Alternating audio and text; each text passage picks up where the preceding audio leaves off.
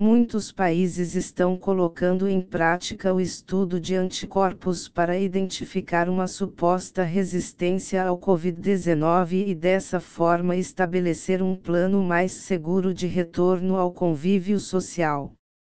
Mas será que o teste que tem sido conhecido como passaporte imunológico pode garantir imunidade frente ao novo coronavírus? A OMS, Organização Mundial de Saúde, anunciou que apoia estes testes como uma forma de entender o contexto, extensão e fatores de riscos associados à infecção, porém ressalva que estes testes não determinam ou garantem imunidade vitalícia, recordando que os testes não foram desenvolvidos com esse objetivo. De acordo com as considerações da OMS e conhecimento até o momento pela equipe científica do grupo Igenomics com base nas evidências acumuladas sobre o novo coronavírus, foi desenvolvido o passaporte biológico como uma estratégia de ampliar o conhecimento sobre o contágio e aumentar a confiança da testagem da população com a combinação de dois testes para a detecção do Covid-19, PCR em tempo real, a técnica considerada padrão ouro para a análise do material genético do SARS-CoV-2 e ELISA, para a detecção de anticorpos. O teste por PCR da Igenomics contempla a análise do ácido nucleico viral enquanto o ELISA analisa anticorpo IgA e IgG que surgem dias após a exposição frente ao antígeno. Os kits utilizados para a execução dos exames foram aprovados pela Anvisa. Como o corpo responde a um microorganismo?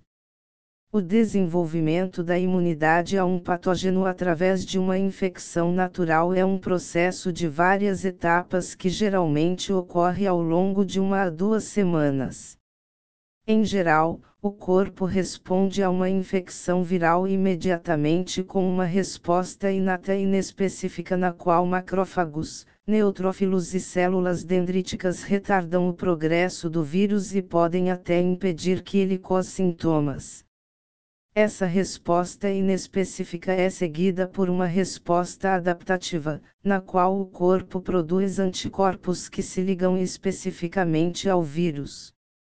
Esses anticorpos são proteínas chamadas imunoglobulinas. O corpo também produz células T que reconhecem e eliminam outras células infectadas pelo vírus. Isso é chamado de imunidade celular.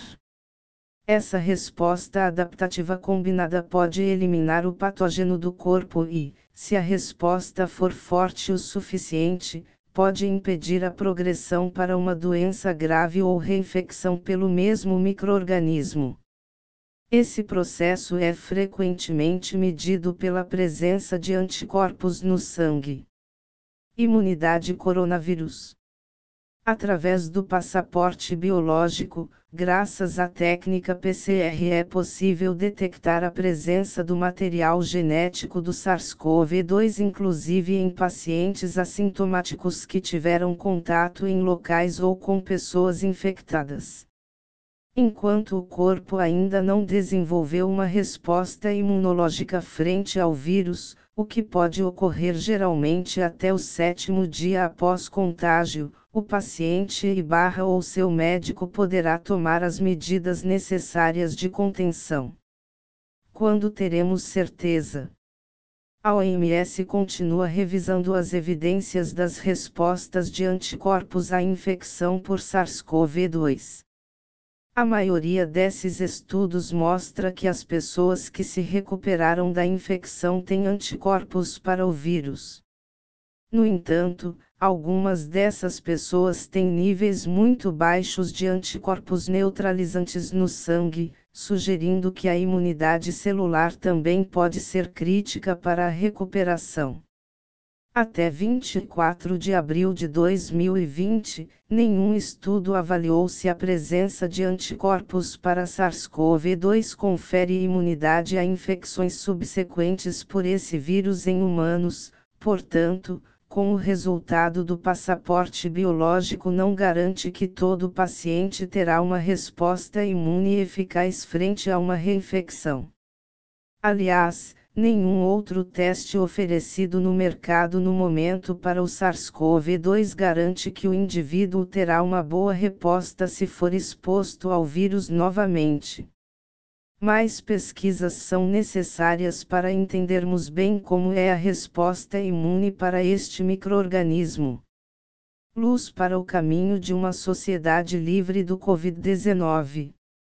Além do estudo molecular para detectar a presença do vírus, os ensaios sorológicos são cruciais para o rastreamento do contato do paciente, identificando os hospedeiros do reservatório viral e para estudos epidemiológicos.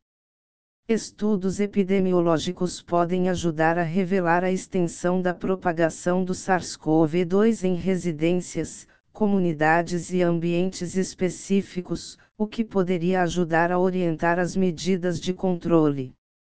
Portanto, proposta do passaporte é justamente oferecer um direcionamento sobre o risco e orientar estratégias de retomada do mercado baseada em evidências, proporcionando informações que ampliam o conhecimento e segurança.